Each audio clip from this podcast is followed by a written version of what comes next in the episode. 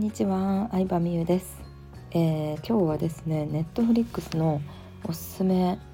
ドラマを紹介しようかなと思います。最近配信されたばっかりなんですけど「ザ・デイズというあの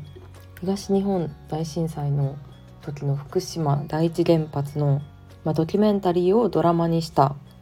話なんですけどめちゃくちゃおすすめです。是非ネットフリー入ってる方も入ってない方も見てみてほしいなと思います。オリジナルなんでネットフリでしか見れないんですけどあの福島50っていう映画がちょっと前にあったんですけどそれをさらに詳しくしたような感じですね。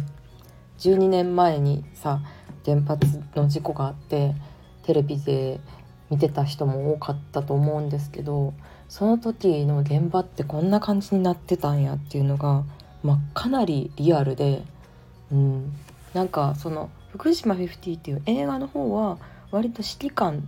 と、まあ、政府との話みたいな感じだったんですけどこの「ザ・デイズっていうドラマの方はもう本当に現場でその時作業員の人がどういうことやってたんかとかうんなんか結構現場ベースな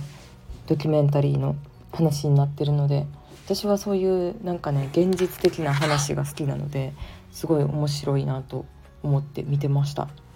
うん、で全部で8話あってまだ今5話ぐらいのところなんですけどなんかね本当にいろいろ考えさせられるなというか今現在も続いてることやしこれをネットフリックスがネットフリックスとワーナーブラザーズっていう映画の会社があるんですけどそこが共同で作った作品なので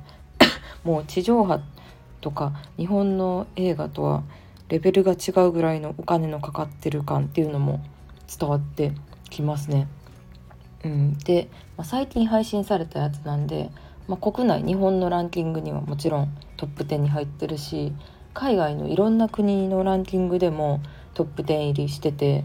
で日本の作品があんまり海外のランキング入りすることってまあ本当珍しいんですけどそれぐらいこの事件というか事故は世界中から注目されてるんやなっていうのをね感じました改めて。そうでネットフリックス本当にこうなんですかねお金がすごいあるから、まあ、ドキュメンタリーとかも作りが丁寧やったりとかお金かかってるなって思うのもあるしあとはこう日本のうん映画とかドラマとなるとどうしても事務所の力やったりとかうん誰が出てるかっていうキャスティングがもうありきみたいな感じじゃないですか。でも本当にこうなるなその作品にふさわしい人っていう基準でネットフリックスはキャスティングをされてるからうんなんかすごいその俳優とかうんにとっても環境がいいらしいんですよね。日本のドラマと違ってこう時間撮影時間にも余裕があったりとかもちろんお金の面ギャラとかも良かったりとかするみたいなのでなんか、まあ、より労働環境働きやすかったりとかするみたいなのでやっぱり本当に優秀な俳優さんとか世界中に自分の存在を知ってほしいっていう向上心ある人はどんどんこうネットフリックスとかあの配信サイトの方の作品に出ていくんじゃないかなっていうのを思いましたね。うん、日本のドラマはもちろんこう視聴率とかたくさんの日本人に知ってもらうっていう面ではいいんですけどでも3ヶ月とか4ヶ月っていうシビアな撮影期間が決まってたりとか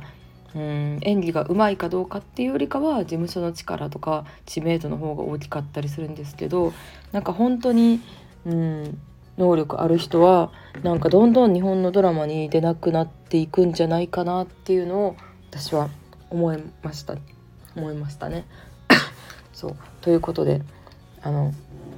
そうでも私本当にこういうドキュメンタリーとか好きなんですよね。事件とか事故とか昔から調べるのがすごい好きで凶悪事件やったりとか、まあ、それこそチェルノブイリとかスリーマイル島みたいな原発関係の事故ってなんか昔からなんか調べたりしててうんなんか気になっちゃいますねそういうの。ネットフリックスは本当にそういうドキュメンタリーだったりとかなんかドラッグとかあのスパイとか本当にそういうあんまり地上波で配信されづらいテーマを扱ってたりもするのでそういう意味でもなんかオリジナル作品が好きでほぼほぼネットフリだけを最近は契約して見てるかなっていう感じです。CM もないのでまあ CM あるバージョンもあるんかなネットフリのこのコースコースというかプランの中には。でも CM がないってことはあの忖度がないっていうことなので、うん、テレビやっぱりさ地上波のテレビがさこう事務所による忖度があるっていうのはさ CM がはお金を払ってるからじゃないですか制作費を見てる私たちはお金を払ってないからだからなんかそういう意味でもお金を払って映像を見るっていうのはいいなって思いますね。はいということで今日はおすすめの映画紹介と、えー、これからのメディアについて語ってみました。ありがとうございました。